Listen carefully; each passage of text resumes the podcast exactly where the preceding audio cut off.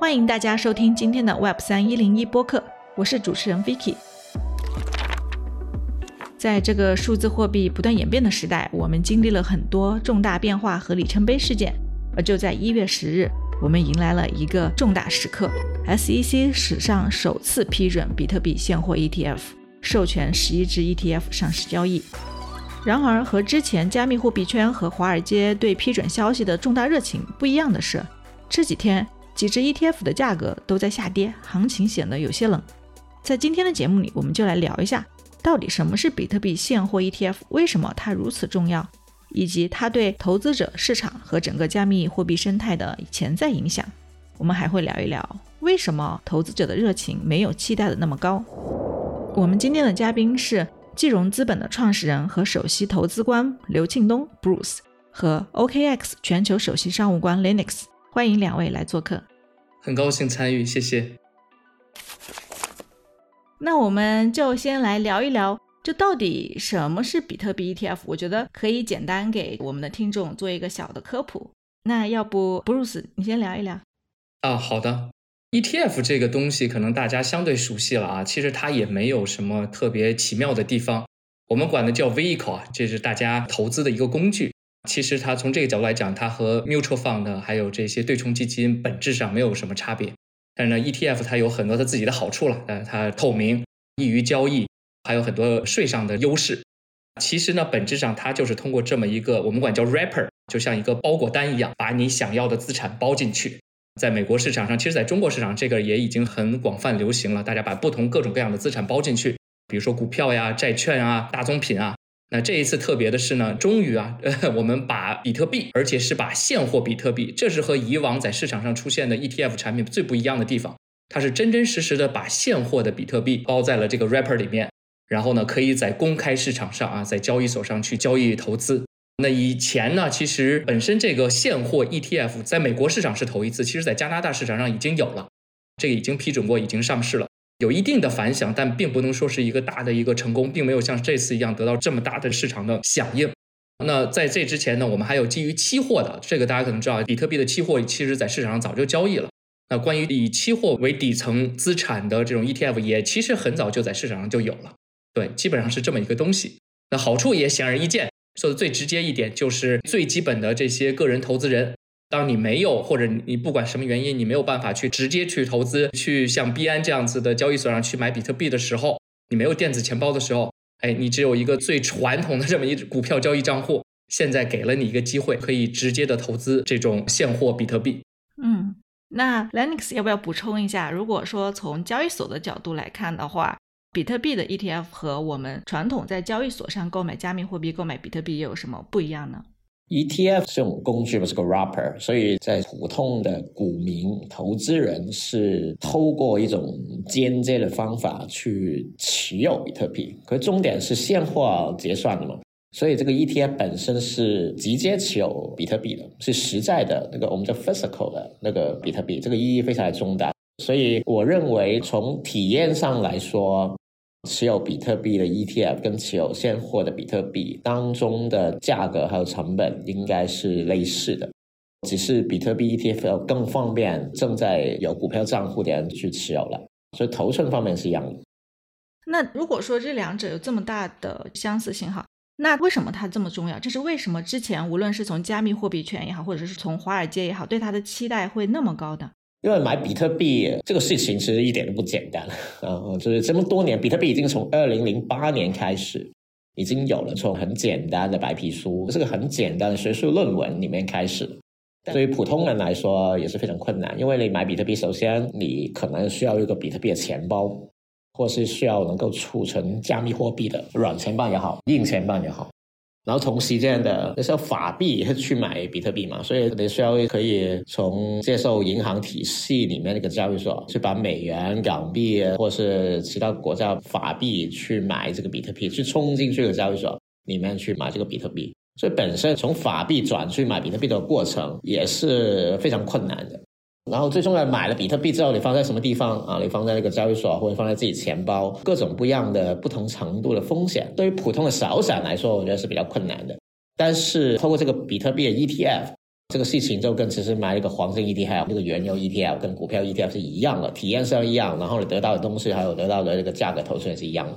我觉得这个是对于比特币这个资产的这个普及性，这个意义非常的重大。最重要的是，因为这只是比特币是代表整个加密圈最大的一个资产嘛，是好像是蓝筹嘛，是代表我们整个行业嘛。以后会不会有更多的加密的资产可以拉进去这个 ETF 这个行业？我觉得是可以期待的。那这是不是意味着，在很多地区，比如说传统的通过交易所或其他方式获取比特币可能不是那么合规的地方，它就可以直接通过 ETF 去购买了？应该是，如果你去获取比特币比较困难，但同时间有美国的股票账户可以买到美股的股票账户，然后同时间或者你是个非常合规的一个机构性的投资人，然后你是没有办法在交易所里面开到账户的。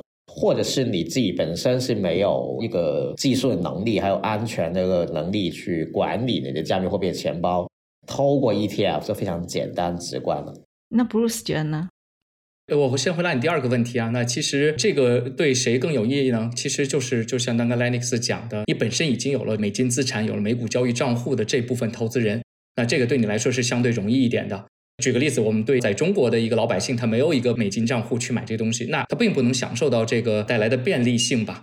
那回到你之前第一个问题啊，第一个问题说为什么这个东西大家也看到了，在真正发行之前，整个比特币价格有一个大涨啊？那市场上这个 narrative 啊，任何一个资产其实大家都需要一个 narrative，都需要一个故事。我自己呢，本身比特币 ETF，尤其是现货 ETF 这个本身的对于比特币或者是 crypto 这个新兴资产的意义有多大？我可能相对观点 尖锐一点啊，我没有觉得它有币圈自己把它讲的故事的这么大的一个意义。分几个方向来讲啊，就是首先对币圈是有信仰的这些投资人，早期的信仰者们，其实他已经通过各种各样的方式去持有币圈资产了。就像 Lennox 讲的，虽然有各种各样的难度，但是呢，他们也是大家克服这样子难度，其实已经是很早的持有者了。还有就是币圈常去讲的一个故事嘛，说哎，我们把这个打开了。很多机构投资人可以更容易的去持有比特币资产，但其实但凡有，因为我之前以前也是机构，在大学养老金还有企业基金我都工作过。但凡他对这个资产有兴趣的，他其实有各种各样的渠道，不管是以投资基金的渠道呀，还是怎么样的渠道，我都早就已经有这个资产了。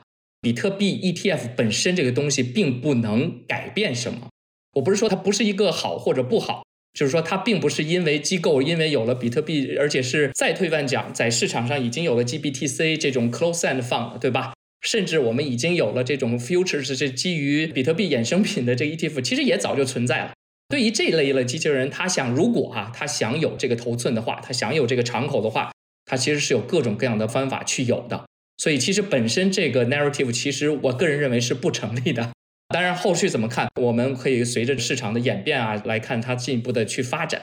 那还有一部分呢，其实大家还听到的另外的一个 narrative 去讲，就说，哎，你看 BlackRock 也来支持，Fidelity 也来支持，那是不是他们的这些平台上的客户，因为它本身也是一个 wealth 资产管理平台嘛，是不是也可以，或者它代表着这么一个主流意见，他们的高净值客户也可以通过这种形式去买来了？我觉得这个是在比特币发行之后当天，Vanguard 立刻出来的一个表态，其实就很能说明问题。科普一个小知识啊，Vanguard 在美国，特别是在美国的整个资管上的地位举足轻重的，尤其是在 Financial Advisor，这是比特币最想获得新的 flow 的这个圈子里面，Vanguard 怎么做，其实它是非常非常有力量的。Vanguard 的态度其实就代表了整个，我不能说是全部，但是你可以说 Vanguard 的态度就是一个主流态度。比特币能不能在这些平台上？even 啊，它已经上市了啊，已经上市了，已经去交易。它能不能，譬如说我在 Vanguard 的平台上，譬如说我在 UBS 的平台上，或者 Morgan Stanley 的这些平台上去交易？这是第二层，这个是每个公司都要去做决定的。它能不能把它放在它的平台上？Vanguard 出来明确的表示，暂时是不能的，他们也没有这个计划。所以其实就是这几点，我能理解啊。每一个事情发展的时候，为什么大家会有这么说？Buy the rumor, sell the news。其实就是这个事情没发生之前。大家可以讲各种故事，那故事之后，当它真的落地了之后，能不能兑现，其实就是另外一个故事了。我会觉得，相比在，我给大家举个例子，英伟达也是去年很火的一个资产。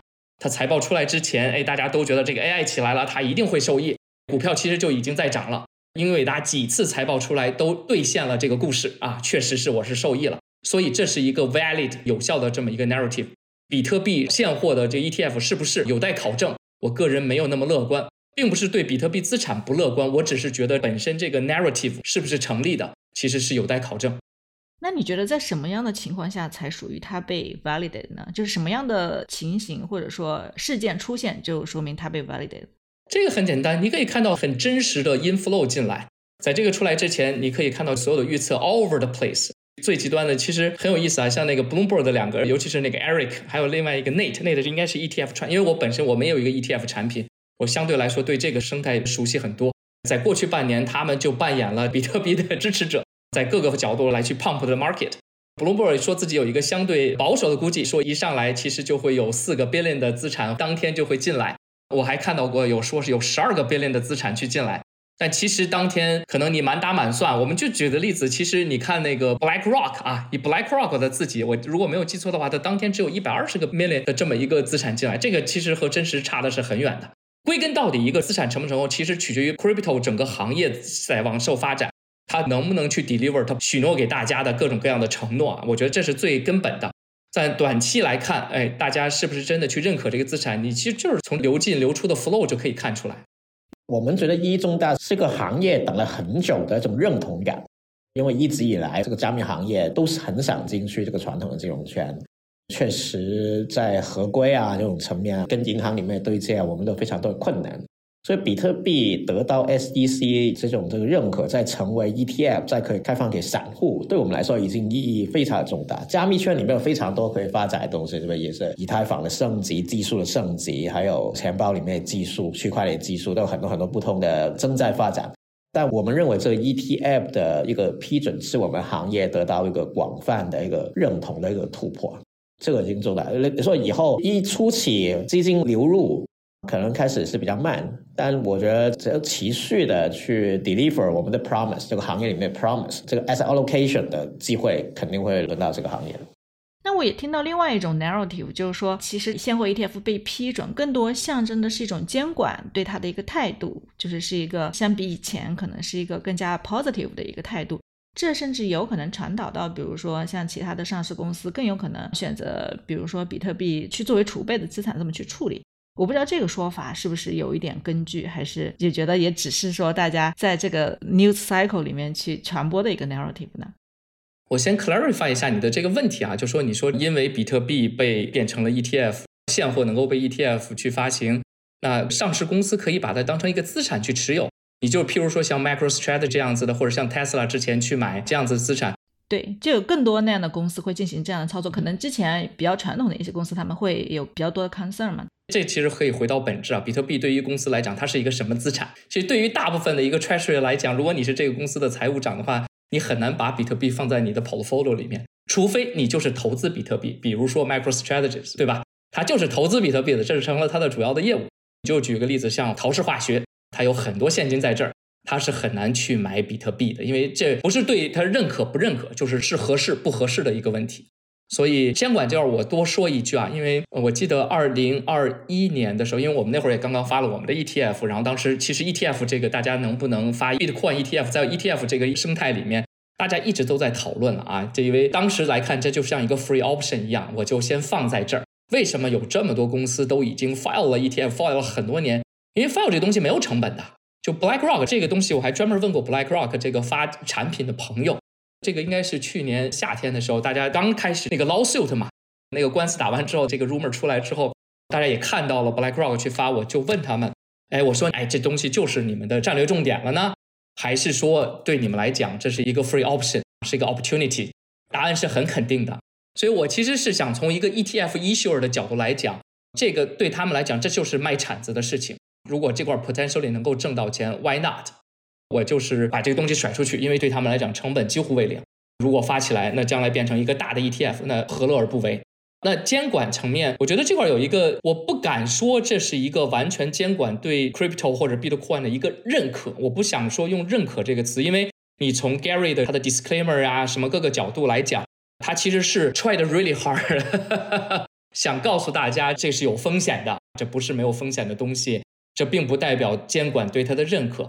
至少从美国监管 SEC，它的本质是干嘛？它是要保护消费者。因为我们也被 SEC 这么年检过，然后它的所有问的问题，它的所有的出发点就是来确保你不会欺诈，或者是让这些投资人，特别是 retail 的投资人受到伤害。这是他做所有事情的原则点。然后二呢，受到伤害其实也另外一点，他没有对你有罪假设的，这是他的这个法律体系决定的。在你没有做坏事之前，他不应该，他也没有道理说就 assume 你 Bitcoin 就是个坏东西。基于这些呢，就是说，假设啊 BlackRock 这样，我这个 Spot ETF 我没有做坏事之前，我没有伤害什么什么之前，你不能做这个假设。所以从法律的角度来讲，他也没有道理去影响说我不发你，没不发你也是没有道理的。但和认可，我觉得是两个概念。我觉得认可 crypto 整个受到，不管是从监管也好，还是受业界的认可，我觉得还有一个很长的路要走。我不是说不可能啊，但我自己会认为，就像那个 Lennox 讲，需要整个业态更良性的去发展，去 deliver 这些 promise，它是有有自己很独特的优势的。但是我们也应该看到问题，什么时候让我会觉得它是受到监管认可了呢？就像 Lennox 讲的，当你什么时候法币和 crypto 之间真正的转换变得非常的舒服。非常的舒服，你不用再去费尽各种周折。当所有的你的银行账户都不允许你把钱转到比特币账户，当这个不再是问题，我会认为那是一个真正的一个认可。这是我自己的一个想法了，可能和 narrative 不是那么的一致。这个也确实是那个 SEC 主席他也多次提到，就是说他绝对没有批准或认可比特币本身啊，就是说他批准这个比特币现货 ETF 跟认可比特币本身确实是有很大的差距和不一样。那 Bruce，那你们自己也有 ETF 产品，那我想问一下，那 ETF 产品它的一个批准的标准是什么样子的？坦白讲，我们是真的是从最开始打造这个 ETF，你要先建立一个 trust。我可以大概稍微讲一讲这个 ETF 的这么一个发行的过程啊。我们从开始建立公司的时候，就是第一支产品就是个 ETF 产品，那个时候我们连最基本的这个，你需要先需要有一个 trust，然后这个 trust 呢呢是你能够把这个产品放在这个 trust 上面去。然后，当你要发行一个产品的时候，你首先你要有一个律师团队，attorney，他是直接和 SEC 去交流的。然后要 follow 所有你我要发行一个产品，你要去申请，这个其实就和上市没啥区别。当你要发这么一个 exchange traded product 的时候，他把你的投资标的、你应该满足的条件、你的流动性、各种各样的风险，你都应该考虑到。然后你把这个 proposal 申请给 SEC。然后 SEC 它会遵循它的原则，譬如说你这个有没有足够的流动性，你的 disclosure 是否清楚，是否真实，这是重要的。你会不会伤害到个人投资人？它这个其实是非常宽泛的。其实本身 SEC 它不会对，你说你这个策略也许是个非常疯狂的策略。举个例子，是个几倍的，这我还看到过说这种原油还要加几倍，这本来从投资本质来讲，这是一个非常疯狂的事情，对吧？但是 SEC 从它的角度来讲，只要你 disclose 的非常清晰。你的底层资产很清晰，那它也没有任何道理说是我批准不批准。所以其实 SEC 它的功能不是来认可你的投资策略和投资资产，它只需要你投资的 disclosure 是清楚的，你没有有伤害投资人的意图等等吧。然后你本身又有这些能力，你有这些相应的 service provider 都是具备的。拿比特币这个举个例子，如果 Coinbase 没有一个很好的 custodian bank 的这能力的话。这个是不可能被批准的，因为他要确保有一个这个 legit 的这个 entity 能够去做 custodian，他要看你有没有这个能力，包括你有没有 market maker 来支持你，有没有 AP 来帮你把 shares 去打乱打散，还有或者是组装成我们叫 creation 了。所以其实他是看你有没有做这个事情的能力的，基本上就是这么一个过程。那我们顺着往下说的话，那为什么这次整个批准的过程这么一波三折啊？包括之前年底的时候就有过说要批准。甚至当时还提到说有个百分之九十的可能性，但是又一直到今年一月到批准前夕，甚至还有黑客把 SEC 的 X 账号给乌龙给黑的事儿。我们留意到的是，这个 ETF 的批准过程还是非常漫长。还有同时间，我们也知道，就算是在找我们叫 ETF 的 participants、ETF market makers 的时候，也没有想象中那么容易。我们传统在交易加密货币的一些 market maker 做市商。他们也不是那么容易的去为这些 ETF 的进行做事。我稍微补充一点，确实这块可能真正搞 ETF 的人会更明白一点。本身现货比特币对于整个生态性来说是个新东西，因为以前比如说你现在发个债券的，或者你发个股票的这个 ETF 很容易，因为 infrastructure 已经在那儿了。但是对于现货比特币，这个 infrastructure 还没有在那里，什么东西都要从头建。举个例子啊，甚至我们在这个过程中，我们是说这个 ETF，这段说的有点技术细节了。大家说我们是 cash trade 呢，我们还是 in kind trade？这在股市里面，这简直是太平常不过的东西了。在 Bitcoin 批准的过程中呢，也成为了一个讨论的焦点，就是因为它是头一个嘛。这个资产包括它底层服务它的基础架构，对于 SEC 来讲，或者对于整个 ETF 生态来讲，就都太新了。这里面有很多需要磨合的东西，所以就有会有来来回回的。哎，我问你问题，你回答；我问你你问题，你回答。其实这我相信整个生态在背后做了非常非常多的努力的。我没有觉得这个过程不顺利，我其实觉得其实可能比所有人想的都顺利。但是我觉得你也能够看到这个 good intention，大家就是想把这个东西先推出来。我觉得这个是要给美国金融圈一个，他们有这种我管叫创业者的热情啊。因为是 SEC 这样的，其实他们是有的。他们相比较来讲，他是鼓励大家去能做一些新的东西，有一些创新。当然，在不损害它的基本原则的前提下。所以我自己没有觉得它一个是波折啊，我不会用波折这个词来。我觉得这是当你有一个新的资产，然后经历这些都是正常的。你可以说他们更是深思熟虑。那相比一般的 ETF 的批准过程，这个算长吗？还是已经算很快了？那肯定是长的，这肯定是长的。但是就是相对于一个全新的虚拟货币的 ETF 来说，它其实也算是比较快了。就像你说的，就我觉得整个过程是很良性的，有问题解决问题，然后总是能够找到解决方案。所以整个生态是很明显的能够感受到，它就是要发出来的。所以其实整个至少在我的生态圈里面，我从来没有怀疑过它发出来，无非就是推两个月、推三个月。这个其实不重要，因为它谨慎嘛，它就是一定要把所有的问题都处理完了，我再把这个产品发出来。因为一旦发出来，不管所有涉及的东西都是要负责任的。那比如说我现在我就会担心，Coinbase 作为唯一的，几乎是唯一的，Fidelity 可能也承担了一部分责任。它这个 Custodian 它有没有买足够的保险？万一出现资产被盗，他赔得起赔不起啊？我觉得这这这是很现实的问题。举个例子啊，我就这么一讲。嗯嗯嗯，对，我觉得这个问题非常好，确实是需要对这个很了解才能想到这个问题。那如果从这个问题展开的话，你觉得 SEC 会没有考虑到这一点吗？当然有考虑到，我觉得，因为我昨天看到有谁在说这个东西，Dave 其实在 ETF 圈里面算是元老了，然后他又参与了 Gemini 最初的创建。前两天我在 LinkedIn 上让我看他说了一个，他很 surprised，为什么 SEC 居然允许 Coinbase 作为基本上就是唯一的一个 custodian 这么一个模式去存在？所以就我跟你讲。从这点细节上，你其实可以看到监管其实是在帮忙的，因为 SEC 完全可以提要求嘛，你们不能只有一个 custodian，你必须有 multiple，他没有提这种要求，我觉得提这种要求一点都不过分。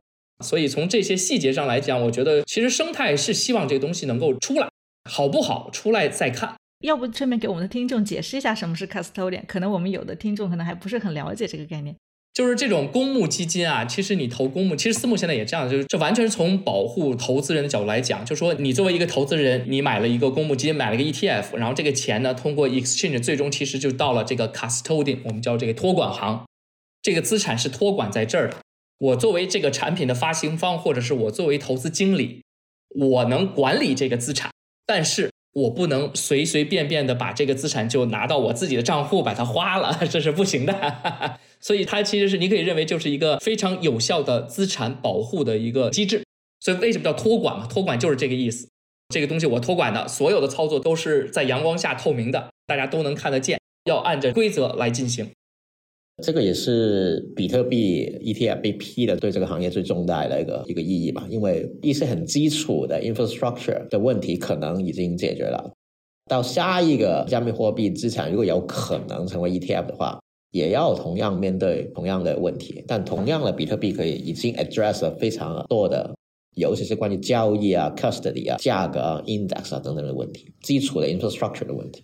就是因为起步比较早，其实我们在这个行业里面已经知道非常多传统金融圈的，除了 Fidelity 之外啊，比如 Standard Charter、Numura 等等，都已经开始在做自己的 digital asset 的 custody 的这个 service。其实他们相对来说起步比较晚，但他们因为有背靠非常大的传统金融的资源，所以他们也是承载很快，也成立自己的一个专属的部门，还有我们所说的 digital asset unit 去去处理这个事情。就算 OKX 里面很多机构用户，他们本身的 custody 都是非常 diversified 的。那这次的话，SEC 它一口气批准了十一只 ETF，比如说有有 Grayscale 这种比较偏加密货币圈的，也有像 BlackRock 会比较华尔街这一派的。那是为了说让更多的玩家都参与进来，或者说是为了体现一定的公平性吗？我觉得这边更多的就是一个公平性的考量。如果你假设啊，我举个例子，他批了 BlackRock，没有批 Wisdom Tree。Wisdom Tree 一定会 file 一个 lawsuit against SEC，说你为什么？因为因为在 ETF 这个行业里面，你的 first mover advantage，你第一个产品这个特别明显。可能尤其是这种你底层资产都是完全一样的东西，谁先上市，你的优势特别特别的大。所以我觉得 SEC 我不敢说是百分之百，但我觉得是百分之九十九，是因为出一个公平性的原则。那我就让大家都等到最后这一天，然后一起就把它批掉了。而且这次从整个交易量上看的话，好像 Grayscale 的是目前来看交易量最大，好像一度占了差不多一半以上吧。是因为它离加密货币比较近嘛？还是因为它的产品？因为我看它的整个手续费各方面也没有什么优惠嘛，其他家还有一些优惠，对吧？管理费什么的。然后它是完全没有的，为什么它反而还是最受欢迎呢？我不认为它是最受欢迎的，我只是觉得它其实从一个 rapper 换成另外一个 rapper，它本身已经有了那么多资产，它在这个过程中这是一个被动交易，这个流量我认为是个被动流量。我说被动交易的意思是说，因为 GBTC 它已经有一个很大的意思，什么？大家之前都在它那里面，它现在要把它变成 ETF，你看到那些交易量都是这个变化的过程，我管叫被动交易，而不是说有新钱进来，我主动的在买它的东西。其实就这么简单。Lennis 可能更了解这情况，但我也没有仔细的去看它，因为我不是特别关注 GPTC。是的，完全是被动交易，对，几乎都是被动交易。其实那天我看到这么一个东西，你就看 BlackRock 它新发行的，它整个这个 Total Number of Shares 大概是具体数字我忘记了，我没有仔细的去研究这个东西，但我确实看到这个了。有人提出这个疑问，就拿 BlackRock 它的那个 ETF 来讲，它当天它其实最初出来出来它的这个 Number of Shares，举个例子啊，数字未必准确，举个是四百万个 Shares。但是他发现当天的交易量呢，大概是三千五百万的交易量，就是 volume 的这个走法，他就提出一个疑问，说你这个是在 abuse 你的这个 shares，就会我不知道这个是真的，大家可以事后去 check 一下。那如果就像我总共本来在市场上流通的可能才只有四股，结果这换手就换手了三十五股，当天你从一个 ETF 发行的角度，这个有一些小的 trick，大家肯定是会用的。你可能观察到当天他们的这个 bid ask 是相对来说都是挺 tight 的。因为 issuers BlackRock 肯定会和我忘了他的 lead market maker 是谁了。有假设啊是 Citadel，他一定会跟 Citadel 说，今天或者是这一周这一个月，你要尽量的把我的 bid ask 这个 spread 要给的 generous 一点，你不能把它太 wide 了。我要有这种好的那个什么。然后还有一个呢，比如说进钱啊，假设 BlackRock 就是背后有两个 billion 的资产，他是想放到这里来的，他也很难，他也不会，他也绝对不会说我第一天就把它扔到我的 ETF 里面去。他会怎么做呢？每天割点儿，每天割点儿，每天割点儿，因为这样的话，你就会看到你有持续的交易量。因为当之后大家在评估一个 ETF 好不好的时候，这些都是重要指标。你的这个 bid ask 这个 premium，然后你的 daily volume。其实我相信每一个 ETF 就是这七只九只，当然 BlackRock 和 Fidelity 他们因为大嘛，他们更有 bargaining power，可能会做的更那个什么一点。小一点的这些 issuer 可能会稍微差一点，但他们肯定会以这几个维度在 play 这个 game。我们可以在后面明天开盘之后去来看一看是不是这么来的。但归根到底，这个东西是不是成功，我觉得还是要看最 fundamental 的有没有投资人真的去认可这个东西，觉得在这个价格上我可以去买进这个资产。我觉得这是最根本的东西。你前期投一周或者甚至投一个月的这种 issuer 的这个 support，再怎么说也都是暂时的。那价格这方面的波动，你们怎么看呢？因为一个来说，就整个都是下跌的，然后第二个就是好像没几家它谁表现相对没那么差吧，只能从这个指标上来看哈。肯定是 buy the rumor sell the news 吧，对吧？坦白的说，这个事情 ETF 这个 approval 这个已经 priced 了很久了，可能就是从上一年的十一月份开始，已经各种的 probability 已经在那个市场上那个流传，所以一直在 pricing 这个 ETF 被批了，然后批了之后。这回到一个比特币 fundamental 这个问题啊，下一波的下一个 narrative 是什么？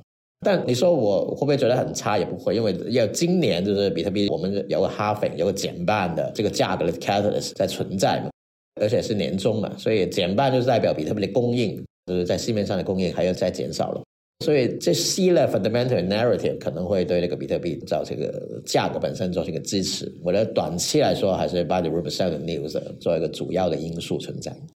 那短期就从去年它这么一波起来，可以大概讲，基本上这个 run 是从九月份开始的吧。前期基本上就是在 price 这个 rumor。那 rumor 之后，那当然了，年底那那那两个月，十一月、十二月呢，整个市场有一个 junk rally 啊，不仅仅是 Bitcoin 了，那这些 junk equities 啊，什么都有这么一个大的 rally。那是一个宏观的这么一个，那它正好比特币借了这个春风。你可以就说，那之前太多东西，甚至 price 的太多了。那现在当这个事情落地了之后，它 give back，我觉得这是正常的，就像那个 Linux 讲的。By the rumor, sell the news。那后面那市场就是在找下一个 narrative，或者是说，我觉得这个东西比特币到底最后它的核心价值是多少？其实我觉得就是市场要在这块找到一个共识吧。它真的 fundamentally 到底有多值钱？那这个就见仁见智了。可能有的人相对来说，我也听到说今年要到十五万，是不是？Tom Lee 以前 JP Morgan 的一个朋友，这个一个纽约的 sales，他是一个我忘了，反正他给个价格，反正这个价格大家说的都 all over the place。可能我就没有那么乐观，for whatever reasons。我觉得后面就是一个大家寻找一个新的 narrative。那是不是另一方面也说明普通投资者或者散户他们没有那么大的热情？因为我看到批准的当天哈。有人发了个推说他走进一家 Taco Bell，然后里面所有的人都在聊这个被批准的事儿，但是你从交易量也好，说从价格也好，好像又没有反映出来普通散户对这个的热情。我觉得这是一个 expectation 问题，你指望散户头一天就进来吗？这是不可能的。但是至少，如果一个以前没有办法获得一个数字钱包，没有办法去币安或者 OKX 上面去直接做买卖的这些人，那他现在因为在 Robinhood 上面有一个账户。他至少我放个十块钱、二十块钱进去，至少你给了他这么一个 possibility。所以我觉得太早去下这么一个结论，说散户有没有热情。但是可能就是说，散户不会也不应该因为有了现货的 ETF 而变得非常有热情。因为这个东西并没有 fundamentally 的去改变 Bitcoin 它的 fundamental 的价值，只不过它让它的渠道变得相对容易一点。我觉得它的价值在此。那可能之前涨过的已经把这个都在价格里了。回到比特币的价格本身的话，其实，在比特币现货 ETF 被批准之后，它其实本身也有比较大的波动，对吧？它一度有站上四万九千美元的高度，后来又有下跌。从高点到低点，我您还看了一下，下降了十五个 percent。那这一块的话，Linux 你会不会比较熟悉？对于它这个波动，整个它的原因？比特币本身一直以来都是一个非常大波动，百分之十五，其实在我们这个行业来说，本地比特相对比较少。一开始是百分之七八十。而且可能是一个月之内的时间会发生的事情，所以比特币本身，坦白说，它也是一个相对其他的一些传统资产还是比较短的，大概十几年这样子的区别。而真正走入视野的，可能都是五到八年这样子的时间段，相对是比较新的资产。所以我认为，还是比特币以及整个行业里面，还是代表一个比较 frontier 的一种 access。还有比特币本身的，还有面对了非常多的问题，还有困难，还是存在的。比如说他们那些扩容的问题啊，比如说它生态上的一些问题，但都是一些基础的技术上的一些问题。而且比特币本身也是受到宏观的基金面受到一个影响，所以我认为目前的比特币这整个市场里面 perceived 的比特币还是一种 frontier access，还是 alternative access，所以本身是带相对的波动性的。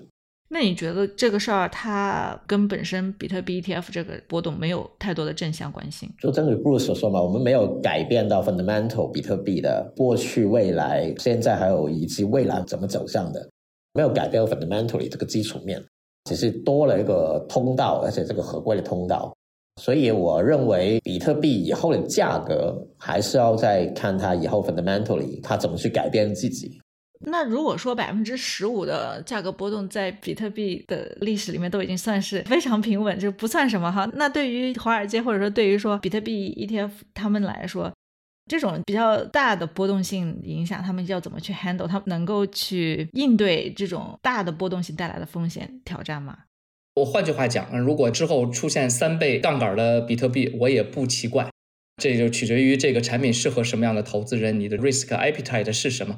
为什么三倍的 QQQ、TQQQ 这么受欢迎？就是有博弈的人嘛。你给大家一个相对容易的杠杆，有的人就是想要这个杠杆，甚至有些人就喜欢这样子的这个。我觉得这个就是无所谓，一个能不能不能撼动人也不会去买它啊。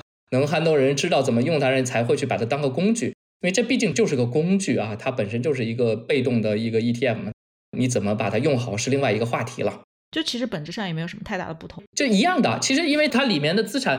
就是现在比特币的 ETF，它应该是和它的底层资产是一模一样的了，你就可以这么认为。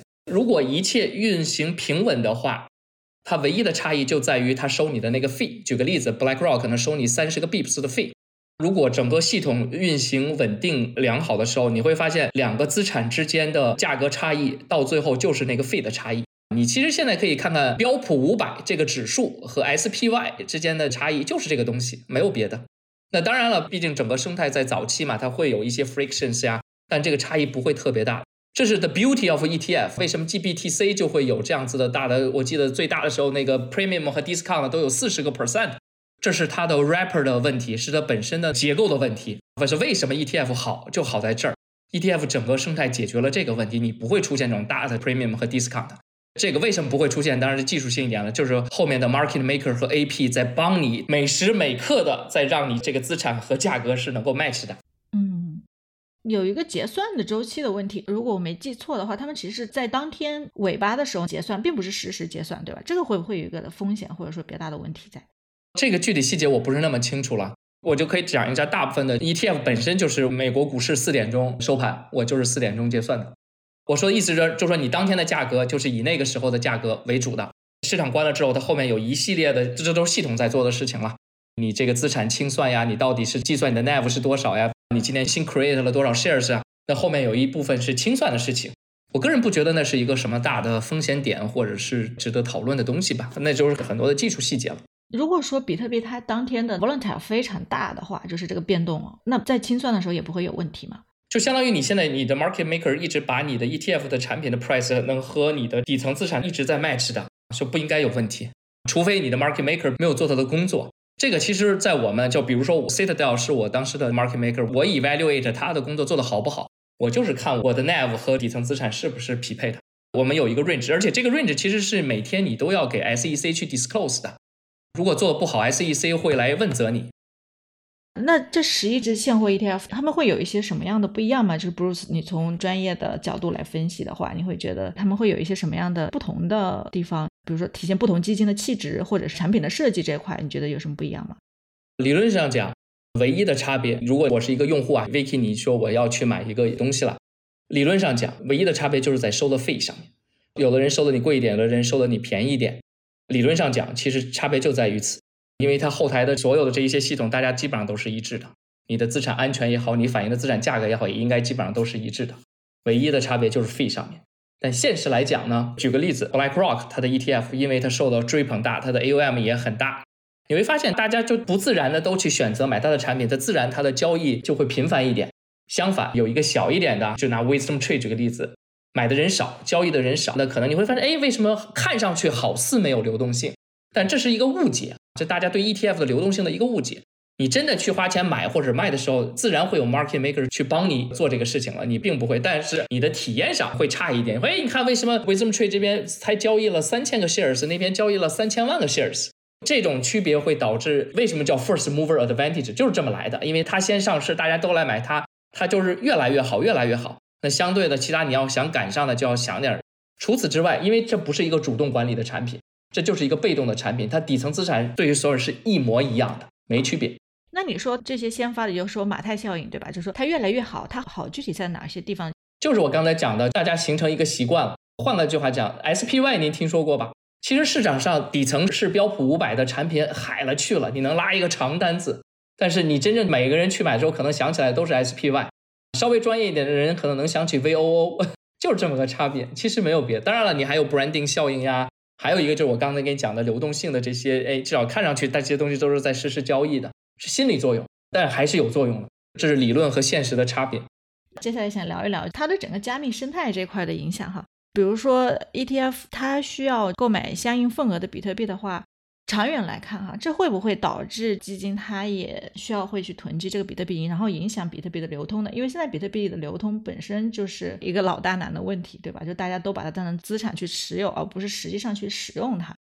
从这个基金本身来说，肯定是要持有现货比特币嘛，所以这要看真正的基金流入是到这些 ETF 能有多少。造成有一个来判断有多少的真正从传统行业、传统金融行业里面直接流进去比特币现货的资金有多少？目前来说肯定是比较少的，相对整个 BTC 整个比特币这个生态来说。那长远来看呢？你觉得这会是个问题吗？如果是单纯看 ETF 的话，就要看有多少的基金是利用 ETF 这个渠道去购买这个比特币，或者是持有这个比特币这个头寸。其实我是觉得，单纯看那个比特币这个行业来说，去买入的比特币的途径来说，以后肯定会越来越多的，包括合规的一个渠道，包括从银行、从银行的基金里面直接去在交易所开户，在合规交易所开户，然后进行去买比特币，持有真正的实体比特币。所以我觉得理论上合规的渠道肯定是会越来越多。有多少的基金是透过 ETF 这种方法去间接流进这个比特币？我觉得这个需要时间看。当然，也有人说，包括我也看到有一只基金他们的广告吧，就是说你购买比特币 ETF，就是在从政府手里保有你自己资产的安全性，哈。就把它放在一个政府对立的角度，这个就有点让我想起当初白皮书上比特币的一个初心嘛，就是或者说 To Believer 他们始终是把它当成是一个比较理想主义的一个金融方式也好，或者说是一个话语权也好，对吧？那他现在他通过这种 ETF 的形式，这样和主流金融或华尔街啊，然后主流金融资产这样在一起的话，会不会从加密货币圈的角度来看哈，会不会觉得说他就是违反了当初中本聪这个初心？这就没有。我觉得这个就说太过了。这比特币的运作的方法，还有底层的一个技术，还是去中心化的。在代表意思是，理论上任何一台电脑都可以成为比特币这个结算账本里面的参与的一个人啊。我们所谓的挖矿和矿工啊，所以比特币只要有网络、有电脑啊，它理论上是可以存在的。而且现在是呃。它里面的那个设计还有平衡啊，就是各种利益群体里面的平衡，也是做到完全的呃去中心化的，没有一个非常大的一个势力还是团体可以主导这个比特币，影响到比特币的安全性还有网络的这个这个底层的这个还是还是去中心化，但但买进去买入比特币这个渠道可能越来越像那个。啊，传统金融啊，机构啊，专业合规的基金里面去购去做一个渠道去购买持有比特币。那 Bruce 从华尔街或者说金融圈人士角度看，对于去中心化或者说比特币的这些理想主义符号，你们 care 吗？不，这个取决于你把比特币当一个什么样的一个资产。举个例子，如果你对比特币的信仰，或者是你来买它，就是我想 hold 的一个资产，没有人知道我 hold 它。或者是说，就算你知道我 hold 它，你也不能拿我怎么样。那 ETF 肯定不能帮你实现这个愿望，因为你在 ETF 买的时候，你随时可以被大家知道的清清楚楚，那个东西也不在你个人的钱包里头。当然了，这个其实从某种程度来讲，你通过交易所去买，你放在交易所的账户里，你放在币安这一样的问题，你可以认为是一个行业发展过程中它不完美前的这么一个暂时的一个 temporary 的一个解决方案。在一个完美世界里面，就为什么 DeFi 当年很欢？它其实是想实现了整个 Crypto 的最 original 的这么一个理想。我们不需要一个中心的交易所，不管是圈内还是圈外，可能在这个现在 for whatever reasons 啊，这个是并不能被实现的。那很可惜。其实说的稍微深一点，比特币 Crypto 的最大的好处是它的降低你的信任成本嘛。你反过来想想，ETF 这里面为什么还要花这么大的功夫？又有 market maker，又有 AP，又有什么？其实这是在干嘛？从一个经济学的本质，就是因为有了这么多 agents，才能让你们把这些信任搭起来。我一个散户，你 Vicky 今天你才愿意把十块钱给这些人，然后呢，Hopefully 那边换了十块钱的这个比特币放在这儿，这就是成本。你其实这个东西，如果在 crypto 里面，你通过 smart contract 是完全可以实现的。其实已经有人在做这个事情了。我记得我之前看过一个一个 startup，就 co-op 吧，其实它就干这个事情。它本身你这一套东西，你都可以通过 smart contract 就实现的。问题的根本就是你法币到 crypto 这个鸿沟太大了，你没有办法去实你只能通过这种方式去弥补这个鸿沟。所以以后怎么样，我不知道啊，这取决于 crypto 自己会不会 crypto。比如说，我对 crypto 在过去几年的发展是非常失望的，因为在上一个 down cycle 的时候，你会看到很多新的东西出来。像 Open Sea 啊，像这个 DeFi 啊，GameFi，至少你不管它有很多 Shenanigans 的东西在里面，但至少你可以看到人才。我真的是看到，我当年在纽约很多我很欣赏的一些年轻的一代的朋友们做各个 Trader，很积极的在投入到币圈的。其实，在过去这两年，我没有在币圈感受到这个东西。一没有看到很 meaningful 的这种新的想法出来；二我没有看到人才进去。现在人才都去哪儿了？都去做 AI 了。其实我觉得这都是 crypto 或者 Web Three 作为一个行业，它后面要遇到的很现实的问题。包括基金层面上，举个例子，我发现很多最近一段时间加入到币圈的人，都是以前做 VC 的，而我没有看到真正的 developer、真正的这种 entrepreneurs 去加入到 B，，就这是我自身有很强烈的感受的。就为什么我反倒没有对 crypto 这一轮有这么强的这么一个共识的地方？但是我并不代表说它不会有啊，只是可能这是一个 timing 的问题，这是一个 cycle 的问题，但是。我是会觉得这是摆在 crypto 或者是 Web Three 整个行业面前，它必须要面对你真实的 value creation 在哪。对，这是远远大于一个现货 ETF 基金被批准的一个问题。对对对，是的。哦，这个是很大的问题的。Web three 最后的就是 value value proposition。Web three 这个行业，crypto 这个行业一直都是始于一个 academic discussion，进去个 speculative，之后就每个都在花了很多时间还有精力就讲 adoption，而且也面对很多 compliance 和 regulatory 等等的一些问题。这个行业一直以来都是这样的，但开始看到一些真正的一些 value，这个行业已经确实我们看到的是越来越大。包括了参与的人也越来越多，同时间在参与里面的广泛性，这不是主要是一些 underdeveloped 的 countries 里面的广泛性的群众作为一个工具，还是越来越多。那我们聊一聊未来，你们对于比特币现货 ETF 未来的表现有什么大概的预测吗？其实这个问题就在问，我们认为比特币将来会是怎么样子？我并不是一个很主动在交易这个东西的人，可能我这边的想法也未必是最正确的，或者是主流的一个想法。Crypto overall，或者是就是说 Bitcoin 嘛，对我来讲呢，它是在 risk spectrum 最右端的一个资产，它是风险最大、最 volatile。我把它放在 junky assets 里面，它甚至比很多我的这些 non-profit SaaS names 还要 junky 一点。那当一个市场环境有利于这样子的资产的时候，就举个例子，二零二零年的下半年。当你 curve steepening 的时候，当我们联储真的是开始 cut interest rates 到新周期的时候，包括像去年的 Janet Yellen release 这么一个 risk premium 出来的时候，当市场环境有利于这一类型资产的时候，那也许我会考虑去 play around，但这和它的 fundamental 没有关系。至少在这个阶段，我把它当成这么一个资产。Crypto 会不会成长为下一个？举个例子啊，Nvidia，现在看不到，以后会不会？也许会，那你就需要持续的观察。所以这个我很难有一个很长期的判断。我没有 Linux 那样一个信仰，说因为它要 halving 要减半，所以它会这个我没有这样子的信仰。对我来讲，它就是一个 risky assets。当各个市场环境、宏观环境有利于这样子一个 junk rally 的时候，也许我会参与，也许不，也许因为我同样可以用其他的东西达到同样的效果嘛。它就 one of the assets。所以这是从我的角度来怎么看待这个资产。当然，假设有一天 crypto 有一个特别良性的一个发展，OpenSea 也好，GameFi 也好，突然 take off，它就有 potential 成为 next like Nvidia，那你的 thesis 就会 change，那可能我处理它的方式又会不一样。这个其实要聊可以聊好久了，但是总的来讲，从我的一个 manage portfolio 来讲，我是这么来理解它的。方便问一下，你的 portfolio 里面现在有有比特币或者是相关的资产吗？和加密货币资产？没有，一点都没有。有一段时间，大家甚至把 Nvidia 和 Tesla 也当成 crypto 的 derivatives。那现在可能就不会了，对吧？现在 Nvidia 就是一个 AI play 了。举个例子，AI 就是 dominating 我的 portfolio。我 Nvidia 有 twenty percent 的仓位，Microsoft 的 ten percent，AMD、Marvell 也基本上都是我的大的仓位。我完全是以这样一个形式去 play 的。其实去年我 junk rally 起来的时候，我甚至一度想，我要不要去买一些 Coinbase。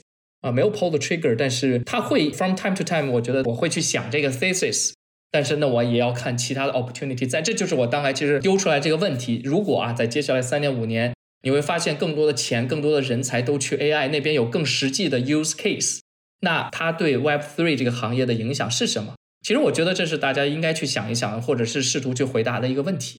因为 it's really sad，如果 crypto 包括 Bitcoin，理论上它其实非常 beautiful，也是很容易去理解，它就是降低信任成本的这么一个机制。但是它最后被用来就两个 primary use case，一个是洗钱，一个是 speculating 的话，我觉得这个其实它没有发挥它的大的 potential。但为什么没有？我觉得这是一个行业应该去想一想的事情。加密行业肯定是在 speculator 跟解决技术问题。各种路向里面去运行去进步。首先，我们的底层的技术，我们所谓 blockchain 的技术，受到的 limitation 还是非常的多的。我们花了非常多的时间去攻克一个去中心化的交易结算的网络这种问题。到现在目前为止，还是在努力当中。比特币要成为下一个 Visa、Master 这种转账的方法，还是没有办法，还是受到技术的一个限制。还有我们出现非常多不同的 crypto，其实他们一开始 narratives 也是去解决，比如说比特币的一些问题，这个底层技术的问题。还有其他的 crypto，例如以太坊，它希望成为一个世界级别的一个去中心化 computer，一种结算的方法。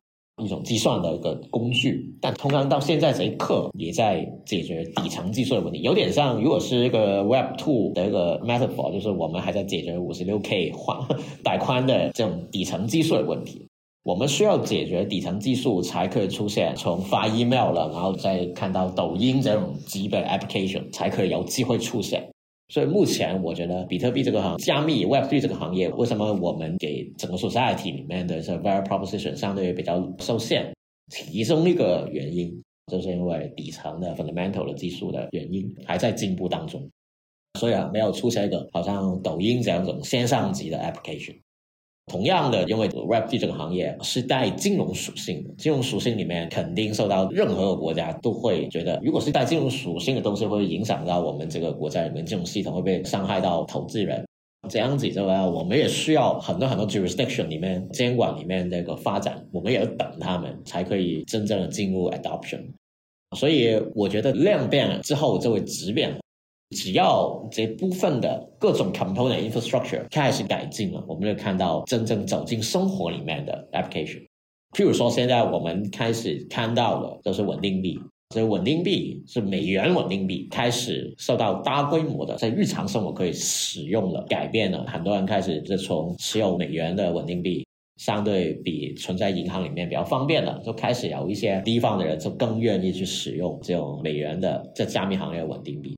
说不定这类型的 super application 慢慢就会开始改变出现。对，那我沿着问一个比较小的问题啊，也和今天的主题有关啊，就是我们看到比特币现货 ETF 被批准之后，开始大家又开始摇旗呐喊，说要批准其他的加密货币现货 ETF，比如说 ETH ETF 了哈。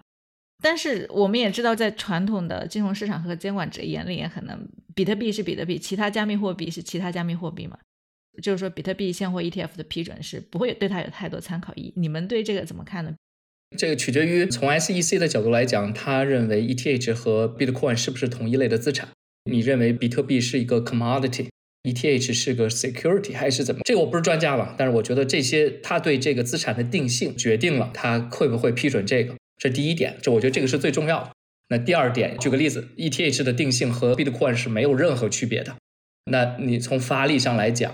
SEC 没有道理不批准，对吧？当然，那第二点就是后面它有没有足够的流动性来支撑这么一个市场，或者是怎么样？我觉得这是它的考量。如果 ETH 本身又没有那么强的流动性，或者是满足，那他可能觉得你不具备一个能够用 ETF 这个载体来承载的，你不能拿 ETF 去承载一个抖音的老股，对吧？就是它对底层资产的流动性是有要求的。ETH 如果不满足的话，那可能也不行。就是几个层级、几个维度的这考量，如果它满足，那就没有道理，就还是这儿，你不会给他一个有罪原则嘛？你肯定是 assume 他是无罪的，哎，有罪了我再来去 penalize 他。我不知道答案是 yes or no 啊，我只是大家可以从这几个角度去想，如果 ETH 满足这些条件，那我觉得有这个期待是正常的。就是更多还是从 ETH 自身的，像你说的流动性和其他方面去考虑。对，我觉得最重要的是要发行 ETF 的 infrastructure。已经可以大部分可以参考比特币的方法了，但最核心的问题还是怎么去定义以太坊，那是 ETH 跟比特币的区别。它们虽然都是最大的两个加密资产，但 ETH 最近就已经改变了自己的那个结算的方法，网络的结算的方法，所以它确实是个非常容易去 argue 一个点，就是它是不是有变成个证券了，变成个 security。而且是跟比特币的这种结算方式完全不一样。比特币非常容易的，是一个 commodity，是一个非常足够 diversify、足够去中心化的运作的 commodity，也是纯粹靠网络的。但以太坊是不一样的，以太坊涉及到很多很多的积压，要维持这个网络的一个运行，同时在积压里面可以有分红。所以我觉得这个核心的问题还是需要 SEC 里面一个定义才可以。但最重要的，要发行 ETF 的等等的一些各种的 components，比特币 ETF 已经得到了很大的启示，还有解决了。好的，谢谢两位，谢谢两位今天的分享。我相信我们的听众朋友也收获良多啊，从你们的分享里面，谢谢。我们的节目不构成任何投资建议，入市有风险，投资需谨慎。也欢迎大家给我们留言或者评论。我是 Vicky。感谢收听，我们下期再见。